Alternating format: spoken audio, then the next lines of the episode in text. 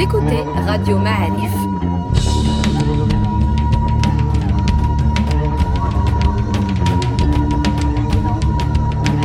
Le podcast Histoire.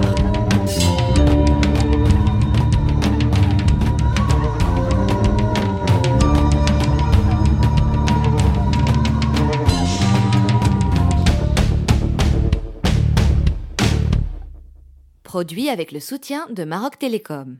Bienvenue les amis dans un nouveau podcast Histoire de Radio Ma'alif. On est très heureux aujourd'hui d'accueillir une nouvelle fois notre ami le professeur Abdullah Fili, professeur à l'université d'El Jadida.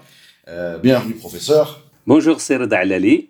Eh ben, on est très content euh, de vous avoir aujourd'hui parce qu'on a un gros sujet. On a un gros sujet. On va vous emmener euh, en 1578, le 4 août exactement, en plein été, pas loin de l'Aleish, à Ksalkbir, pour euh, comprendre ce qui s'est passé à Wad Mekhazin, cette fameuse bataille qui a eu un impact extraordinaire, qui a eu des conséquences euh, chez nous, euh, au Portugal, en Espagne, sur l'Empire ottoman. Une, une bataille gagnée par les armées marocaines, les armées saadiennes, et, et assez compliquée à, à comprendre parce que le contexte de l'époque est compliqué. Est-ce que tu peux nous expliquer en gros euh, ce contexte pour commencer, s'il te plaît?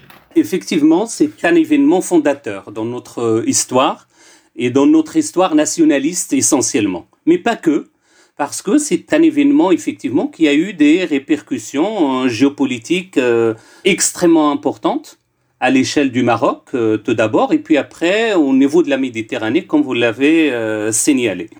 Il a mis un point d'arrêt à ce qu'on appelle la Reconquista, c'est-à-dire l'acharnement du monde chrétien sur euh, le monde musulman. Euh, le Maroc euh, est placé effectivement à la tête de ce monde qu'il fallait en quelque sorte conquérir. Et deuxième élément, il a mis également un, un arrêt assez euh, net à la volonté, aux velléités des Turcs, des Ottomans, pour la conquête du Maroc. Troisième euh, niveau, c'est que finalement cette bataille a eu, pour le Maroc en tout cas, euh, une valeur et une aura. Il a, le Maroc a gagné une aura, et une valeur très importante au niveau de la Méditerranée, bien au-delà de l'époque saadienne, jusqu'à pratiquement la bataille euh, d'Isli en 1844. Donc un contexte extrêmement précis, celui d'une crise, crise au niveau du Portugal, crise économique, crise de succession, et, etc. Et également crise au Maroc, crise de succession justement au sein de la famille saadienne entre euh, le fils de Abdullah al-Ghalib, un roi omnipotent, extrêmement fort, euh, qui a tellement fait pour cette dynastie, et ses frères, Abdel Malik et Ahmed al-Mansour, qui se sont enfuis 17 ans durant vers le monde ottoman, d'abord à la régence d'Alger et puis après à Istanbul. Donc pour, pour faire le lien avec les autres podcasts, je vous renvoie à un podcast qui s'appelle Ahmed Mansour Dahbi, qui raconte la mort de Mohamed Sheikh assassiné par les Ottomans, la prise de pouvoir par euh, Abdullah, Oui, et la fuite de Ahmed Mansour Oui. vers l'Empire ottoman, chez les assassins de son père, euh, en fait, paradoxalement, où il va trouver refuge exactement. parce qu'il était menacé par son oncle qui voyait en lui une, euh, une succession euh, peut-être plus légitime, en tout cas problématique. Une menace. Donc si vous voulez en savoir plus sur ce- cette, cette guerre de succession, euh, écoutez ce podcast qui s'appelle Ahmed Mansour Dahbi, qui raconte un petit peu ça. Donc on revient, on reprend le fil du, du récit. Si je comprends bien, euh, on a du côté marocain une guerre de succession. Est-ce que tu peux nous présenter les, les personnages de cette guerre de succession? Alors, euh, les personnages sont trois, en quelque sorte, voire deux. D'abord, euh, Mohamed al-Mutawakkil, le fils de Abdullah al-Ghalib, le prince euh, qui est décédé en 1574, et Abdel Malik, qui est le frère d'Abdullah al-Ghalib, qui est normalement dans le système de succession saadien, c'est lui que revient le, le mérite en fait d'accéder au sultanat, de devenir sultan après son frère. Et en dernier, bien évidemment, Don Sébastien, qui est le roi euh, portugais. Et derrière tout ça, il y a le gouverneur, le gouverneur de Fès, Ahmed al-Mansour Dahbi, qu'on appellera Dahbi un peu plus tard. D'accord. Euh, on finit le casting en précisant que ce Don Sébastien est jeune, il n'a que 24 ans au moment des faits, et euh, son oncle n'est autre que Philippe II, qui règne sur l'Espagne. Exactement. Voilà, donc c'est des histoires de famille qui vont se régler dans cette bataille. Qui est dans le fond, le fond effectivement de, de scénario, il y, a, effectivement cette crise économique que traverse le Portugal, mais également une, une crise de succession dans la mesure où la famille qui régnait au Portugal depuis euh, au moins le XIVe siècle se retrouve finalement sans prince héritier. Et donc il a fallu attendre 11 ans pour que Don Sébastien soit proclamé comme roi du Portugal. Et Philippe II, qui est effectivement son oncle en Espagne, régnait en, main de maître effectivement dans ce pays-là et, euh, euh, c'est lui qui finalement va succéder à, Don Sébastien après sa mort. Ce prince, il s'appelle d'ailleurs le Désiré il s'appelle le Désiré parce que était tellement, euh, les Portugais attendaient tellement un fils, un roi, que bien évidemment, quand ils ont eu Don Sébastien comme prince justement héritier, ben il a il a fallu l'attendre 11 ans pour qu'il soit considéré comme qu'il arrive au pouvoir en fait. Il a une personnalité très religieuse, très imbu de sa personne, très enclin à se débarrasser de la gestion des affaires courantes, donc euh, très despote en même temps. Il avait l'esprit en fait de conquérant, de la recherche justement de la conquête euh, de territoire et notamment de la volonté de régler ses problèmes économiques par la, conquête de l'Afrique du Nord.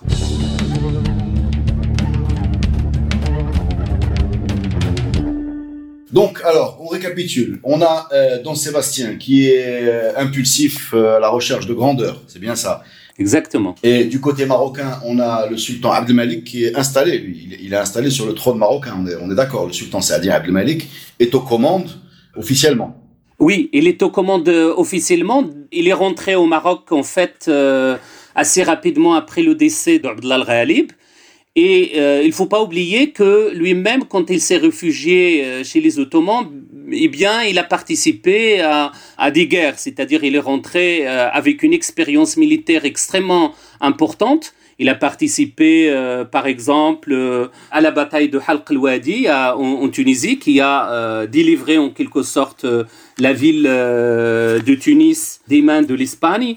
Il a également participé à la bataille euh, d'El Ponte euh, entre le monde chrétien et l'Empire ottoman, une très grande bataille où il s'est fait prisonnier. Et donc, il a retrouvé en quelque sorte le, Maroc. Il a mené pratiquement une vingtaine de batailles sur euh, deux ans à peu près contre Mohamed le. Mohamed Moutawakkil, étant donné qu'il est en quelque sorte minoritaire par rapport à, ses deux oncles, Ahmed al-Mansour, le gouverneur de Fès et euh, le sultan Abdelmalik. Et donc, bien évidemment, il a fait appel à partir de, Ceuta, de Tanger, pardon, il a fait appel aux Portugais. Donc, soyons clairs, euh, de, plus en plus clairs, parce que c'est c'est quand même des, alliances complexes. Euh, est du côté portugais. Exactement, exactement. Donc, Don Sébastien débarque avec 16 000 hommes, j'ai lu quelque part 16 000 hommes. Oui. Dont Moutaoukil. Exact. Pour. Euh, il l'attendait à Tanger. Ah, Moutaouki l'attendait à Tanger. Mais qu'est-ce que cherche exactement Don Sébastien? euh, Il y a plusieurs théories que j'ai lues. Il y a l'idée un petit peu de mener une sorte de croisade d'Occident. Il y avait un côté un peu euh, religieux, messianique dans son attitude. Il y avait l'idée de poursuivre la Reconquista, c'est-à-dire jusqu'en 1492 les les, les Nord-Africains euh, ont été expulsés de la péninsule ibérique. Il fallait pousser de l'autre côté pour, euh, pour, poser ses, pour poser ses comptoirs et son pouvoir. Il y avait l'idée également euh, probablement de, maîtriser les zones maritimes, qui était à l'époque un énorme enjeu pour le commerce. par contre, je suis surpris de voir qu'il n'a pas réussi à convaincre son oncle Philippe, l'espagnol, d'aller avec lui. Il est venu tout seul avec ses Portugais, le, dans Sébastien. C'est bien ça? Oui, c'est ben l'erreur de, jeunesse justement de Don Sébastien. Il a été, euh, comme euh, on, l'a dit, animé par la volonté de conquérir. Euh, justement, et surtout de conquérir l'Afrique du Nord très proche et moins coûteuse, parce que, comme je disais tout à l'heure, le Portugal traverse une, une crise économique très importante. Et il a essayé de convaincre Philippe II de s'engager avec lui dans la bataille. Mais en réalité, Philippe II a, a pris le recul par rapport à cette confrontation, en, le prévenant justement des risques et les périls qui l'attendaient justement du côté marocain. Troisième euh, élément, et qui est euh, important, c'est que finalement, cette euh, volonté religieuse, messianique que vous avez signalée, il a été capté par Mohamed al-Mutawakkil lui-même en lui disant, ben, ce n'est pas la peine, moi j'ai besoin de renfort. En gros, c'est comme ça, j'ai besoin de renfort militaire et non pas de votre présence eh bien, euh, il n'a pas suivi non plus les recommandations d'Al-Mutawakkil, comme euh, effectivement euh, quelqu'un qui connaît les terrains, qui connaît la sensibilité justement de la présence du roi du Portugal dans cette confrontation. Je crois savoir également que Philippe II a reculé un petit peu parce que quelques années auparavant, il avait, il avait affronté les Ottomans du côté de l'Algérie, il avait eu une cuisante défaite. Et ça, ça a également euh, douché un peu ses enthousiasmes, ses, enthousiasmes pour euh, pour venir côté de la Méditerranée. Donc euh, donc Don Sébastien arrive euh, avec une grosse armée, on l'a dit, un 16 000 hommes, des cavaliers, des fantassins. il arrive par la mer, il arrive, il arrive où? Il arrive, il arrive à Tanger, il arrive à Assela, il arrive où? Exactement. Il a, il a quitté Lisbonne en fait en, le 24 juin 1578 et puis après, il est passé par Lagos, au sud du Portugal. Il est ensuite, il s'est reposé ensuite à Cadiz, euh, au sud de l'Espagne. Et pour après arriver à Tanger, où il récupère euh, Mohamed el-Moutawakkil. Et finalement, il s'est arrêté définitivement à Azila. Et d'Azila, il s'est déplacé progressivement vers euh, Là, effectivement, il a eu il y a eu des discussions parce que l'avantage de cette bataille, c'est que il, il a eu lieu c'est une bataille terrestre et non pas euh, maritime. C'est pour cette raison qu'il a tourné au profit des Marocains. Il ne connaît pas le terrain, un terrain extrêmement difficile pour ceux qui connaissent euh, la région, avec euh, des collines un peu partout, difficiles d'accès, des oueds. Pour celui qui n'a pas des informations claires et nettes sur la région, il ne peut pas effectivement affronter cette difficulté.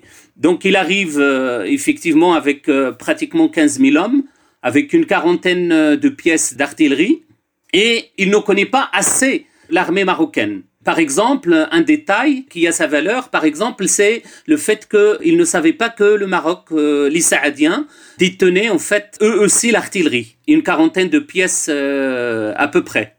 Et donc vous voyez que à la fois stratégiquement et au niveau de l'information militaire, il est complètement euh, démuni. Il est, mais il a été en quelque sorte induit en erreur par les Saadiens eux-mêmes, et notamment par Abdelmalik qui, dans leur correspondance, euh, lui suggérait un accord, lui suggérait des terres, euh, lui disait que le Mutawakil, de toute façon, il n'a pas le pouvoir, donc il, n'a rien, Don Sébastien n'a rien à soutirer à ce, à ce monsieur, euh, et, que par contre, lui, c'est le prince, le sultan saadien, et que il est prêt à, à mener un accord. Et que le Mutawakil, par la même conséquence, il a lutté contre la présence portugaise à Mazagan, par exemple, etc.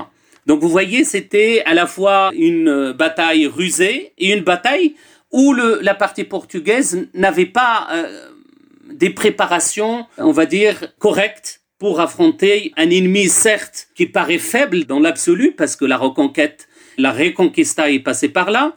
Et donc voilà, c'est pour ça que euh, l'échec était cuisant. Alors, on arrive à ce fameux 4 août 1578. Euh, d'après ce que j'ai lu, les troupes saadiennes, donc euh, menées par Abdelmalik, se, euh, se mettent dans une sorte de demi-cercle. Ahmed Mansour lui-même, évidemment, participe à la bataille. tu as parlé de pièces d'artillerie, mais c'est quand même une bataille qui va beaucoup se régler à l'arme blanche, c'est-à-dire entre les lances, les arcs, les, les épées. Est-ce que c'est quelque chose qui ressemble à la réalité ou c'est une vision un peu, cinématographique que j'ai en tête. Non, c'est, réel dans la mesure où un détail extrêmement important, c'est que Abdelmalik, quand il a quitté Marrakech, trois jours après avoir quitté Marrakech, il est tombé malade. Euh, le, les textes, notamment le médecin juif qui l'accompagnait, il disait qu'il a pris un repas de poisson, du melon, et euh, il a bu beaucoup d'eau. Et donc, euh, il a attrapé euh, des coliques, en fait, une gastro, de la fièvre et tout ça. Et donc, c'était le point, on va dire, euh, qui apporte un peu de suspense à ce, à ce scénario. Et donc, le prince, le sultan saadien, était gravement malade avant la bataille. Mais en même temps, il avait un lieutenant de valeur, c'est Ahmed Mansour, un lieutenant de valeur, un frère de guerre très proche de lui, un, grand gouverneur d'une ville très importante, Fès, et c'est lui qui a pris en charge en quelque sorte une très grande partie de la cavalerie saadienne.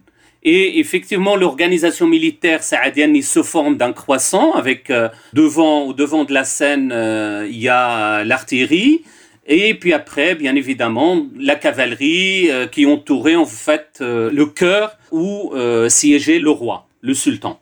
Et la, la partie portugaise a adopté une configuration complètement différente, en carré en fait, à l'image, en quelque sorte, c'est un peu les réminiscences d'une organisation à, la romaine, en quelque sorte, qui permettait justement d'avoir euh, une euh, assemblée très très concentrée, très compacte face à l'ennemi.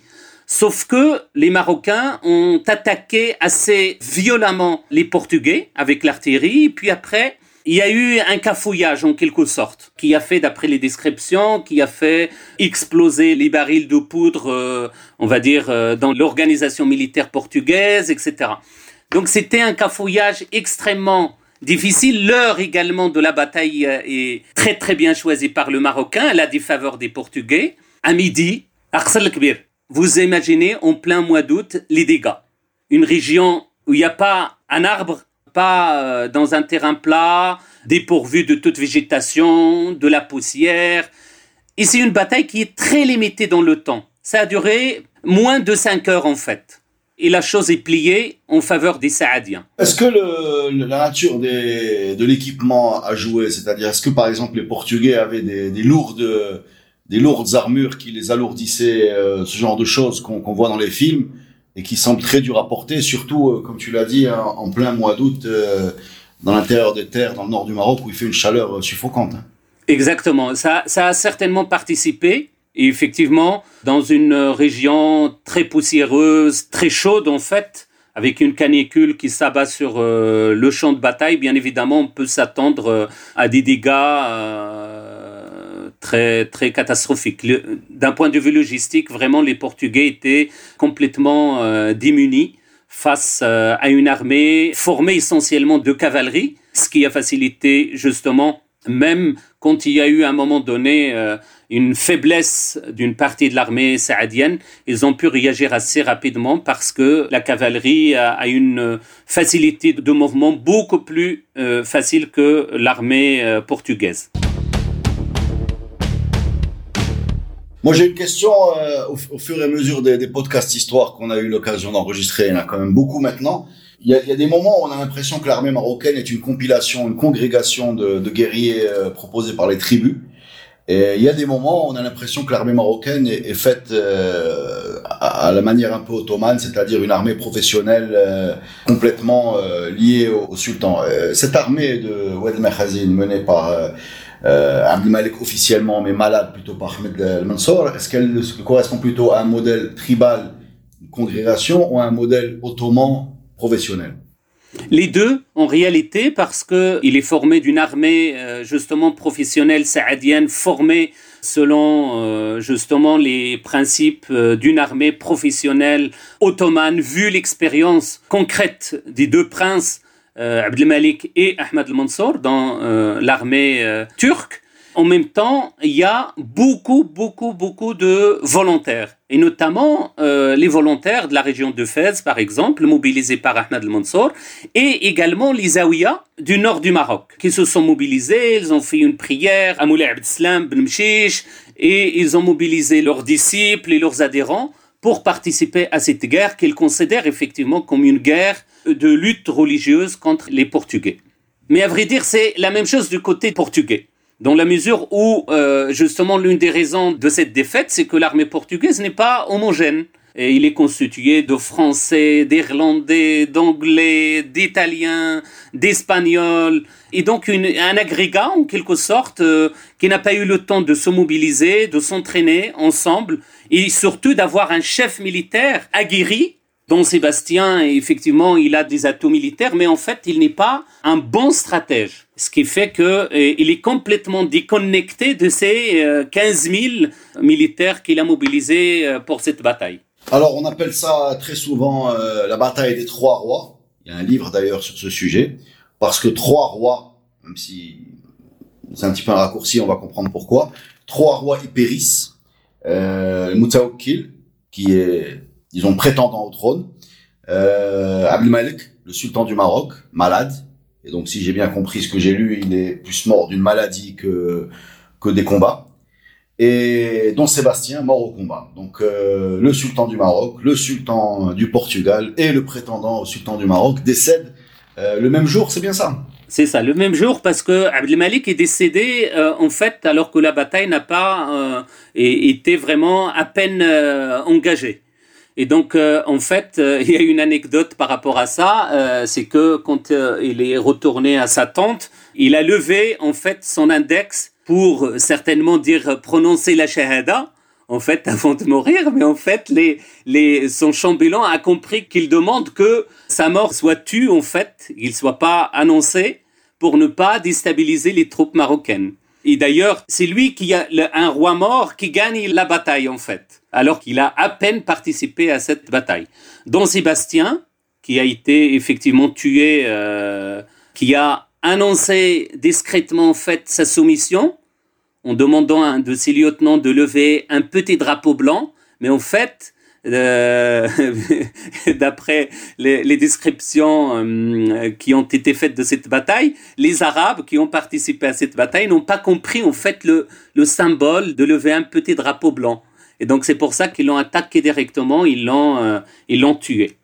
Et Mohamed Moutawakkil en fait, qui cherchait à se sauver, il a cherché à se sauver, mais en fait, comme le Ahmed al-Mansour a bien pris le temps de casser, de détruire, en fait, de faire exploser le seul pont entre Ouad al et la rive nord, eh bien, il n'a pas pu se sauver et donc il a péri par noyade, en fait, dans l'Oued.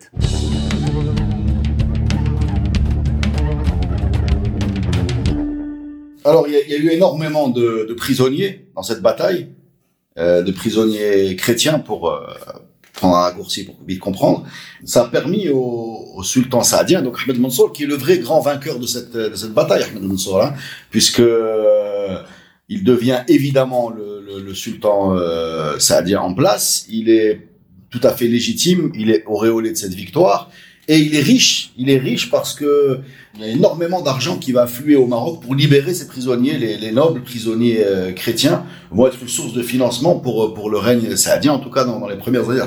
C'est bien ça. Exactement, exactement. C'était euh, stratégiquement quelque chose qui a tourné en faveur de Ahmad al-Mansour, qui a pris le pouvoir euh, aussi rapidement, dans des conditions pratiquement tous ses ennemis sont morts. Et en plus, il est auréolé par euh, la victoire euh, de cette grande bataille.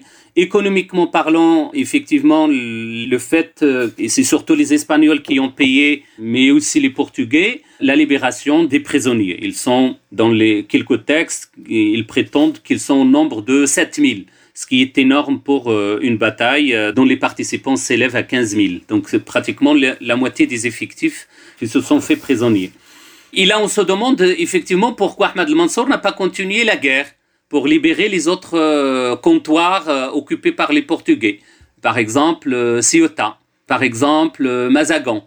Mais en fait, stratégiquement, il ne pouvait pas le faire. Parce que deux ans après, le Maroc est, frappé de plein fouet par une sécheresse assez, assez dure. Et donc, avec tout ce qui s'ensuit en termes de pandémie, etc. Donc, c'est réellement un contexte qui est à la fois en faveur d'Ahmad al-Mansour, mais en même temps, Ahmad al-Mansour, en bon stratège, il a décidé de mettre un terme aux hostilités et de profiter pleinement d'une stabilité pour asseoir justement son pouvoir. On va s'intéresser deux secondes au Portugal. Le Portugal disparaît tout simplement, perd son indépendance suite à cette défaite et passe sous le giron de, l'oncle de, l'Espagne, de, Philippe II. Et euh, ça pose la fin des conquêtes portugaises et la fin de cette version colonialiste du, du Portugal, euh, perte de souveraineté. Et pour terminer le tableau, Don Sébastien est, l'objet d'une sorte de culte de la part d'une partie de, la population, des adeptes de ce culte, qui estiment qu'il n'est pas mort, en fait, et dont on attend le retour, le sébastianisme. C'est bien ça. Exactement. Le sébastianisme, il a commencé déjà en fait euh, tout de suite après la bataille parce que Ils n'ont annoncé sa mort, en fait, nous sommes le 4 août, son oncle a annoncé sa mort pratiquement un mois après. Mais aux yeux des Portugais, euh, bien évidemment, ils refusent la mort de ce roi. Et bien évidemment, le sébastianisme existe encore, en quelque sorte, jusqu'à des époques très tardives, où une sorte du Mahdi reviendra, euh, un, un Messie reviendra à la fin des temps pour euh, justement sauver le Portugal. Mais en 1580, le roi Philippe II euh, d'Espagne a conquis, justement après une guerre de succession qui a duré quelques années, qui a duré euh, pratiquement deux ans, pour finalement euh, annexer le royaume de Portugal. Il y a également un impact psychologique à cette victoire marocaine. Des, auteurs européens hein, vont parler de cette bataille. On va trouver ces références dans énormément de textes. C'est une des raisons pour lesquelles d'ailleurs on est capable de la décrire correctement. Euh, c'est qu'elle a, elle a frappé euh, l'inconscient occidental, l'inconscient chrétien. On la retrouve dans, des œuvres de fiction, dans les, grands auteurs européens ont parlé de cette, euh, de cette défaite. Exactement, c'est quelque chose qui a joué longuement sur, on va dire, la psychologie des Européens, notamment espagnols et portugais. Et le temps du complexe de défaite étant passé, on retrouve d'ailleurs plus d'écrits du côté européen que du côté marocain les descriptions autour de cette bataille euh, dans la littérature marocaine est, vraiment très limitée et on trouve plus ces retentissements dans la littérature euh, européenne, espagnole et portugaise et même française. Donc cette bataille a, reposé donc les, rapports de force euh, du côté de la Méditerranée. Tu l'as dit au début du, du, podcast, il a, il a posé une sorte d'aura d'invincibilité ou de, de difficulté en tout cas à conquérir le Maroc sur lequel le, royaume va capitaliser jusqu'à la défaite d'Isli en 1844 qui va casser un peu le mythe de, la, terre qu'on ne peut pas conquérir. Moi, moi j'ai une question, j'ai l'impression que cette bataille de Oued Mekhazin par les Marocains a mis du temps avant d'avoir été célébrée comme une sorte d'élément fondateur d'une identité nationale et c'est quelque chose qui n'a pas été euh, considéré à sa juste valeur pendant de longues années en fait. Quand je vois la comparaison avec ce qui se fait par exemple du côté euh, européen avec les grandes victoires napoléoniennes ou, ou les victoires anglaises, euh, les Trafalgar Square, etc. Euh, chez nous, on a été beaucoup plus timide à brandir la gloire de ce qui aurait pu euh, être le, le fondement d'une sorte d'identité ou le ciment d'une histoire nationale.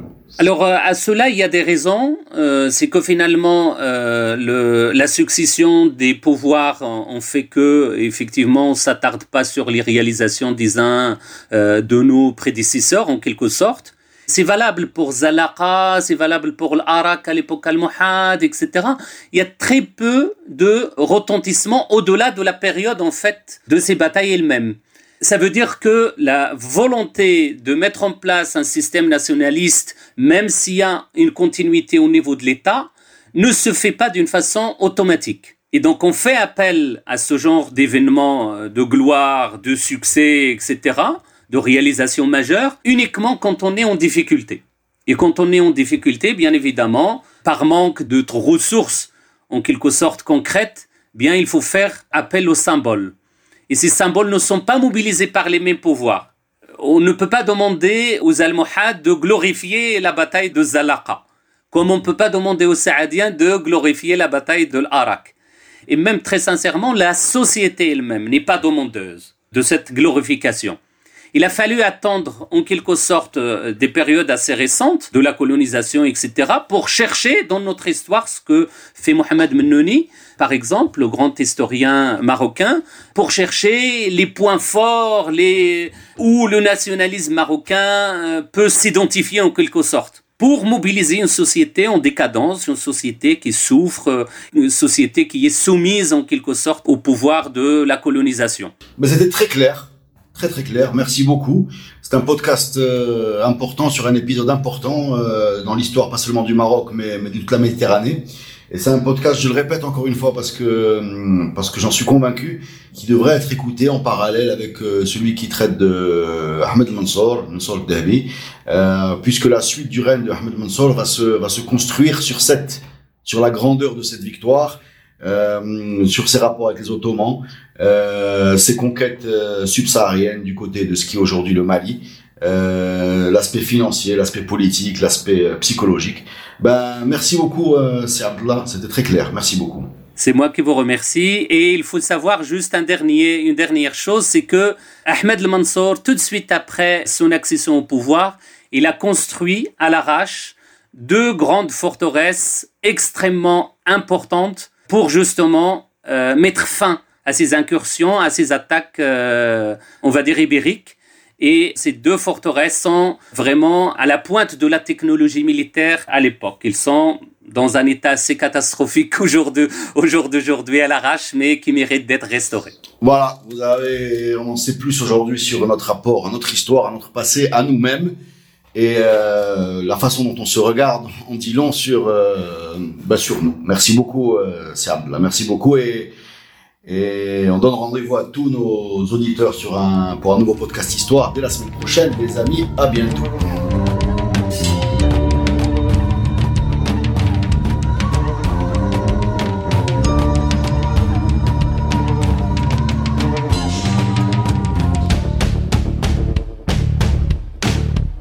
Podcast est produit avec le soutien de Maroc Télécom.